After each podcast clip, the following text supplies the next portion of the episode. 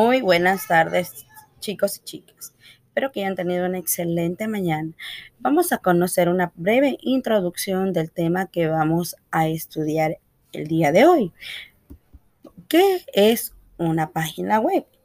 Una página web es una página electrónica o página digital, un documento de carácter multimediático, es decir, capaz de incluir audios, videos, textos y sus combinaciones adaptado a los estándares de calidad de la.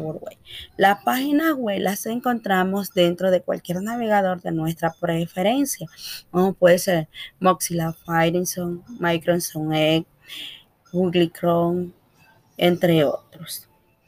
En el Internet existen millones de páginas web de diversa índole. En este caso, nuestras páginas web van a ser utilizadas para con el la educación. En ellas podemos nosotros crear animaciones, buscar información. Estas páginas encontramos lo que es una página dinámica y una página estática.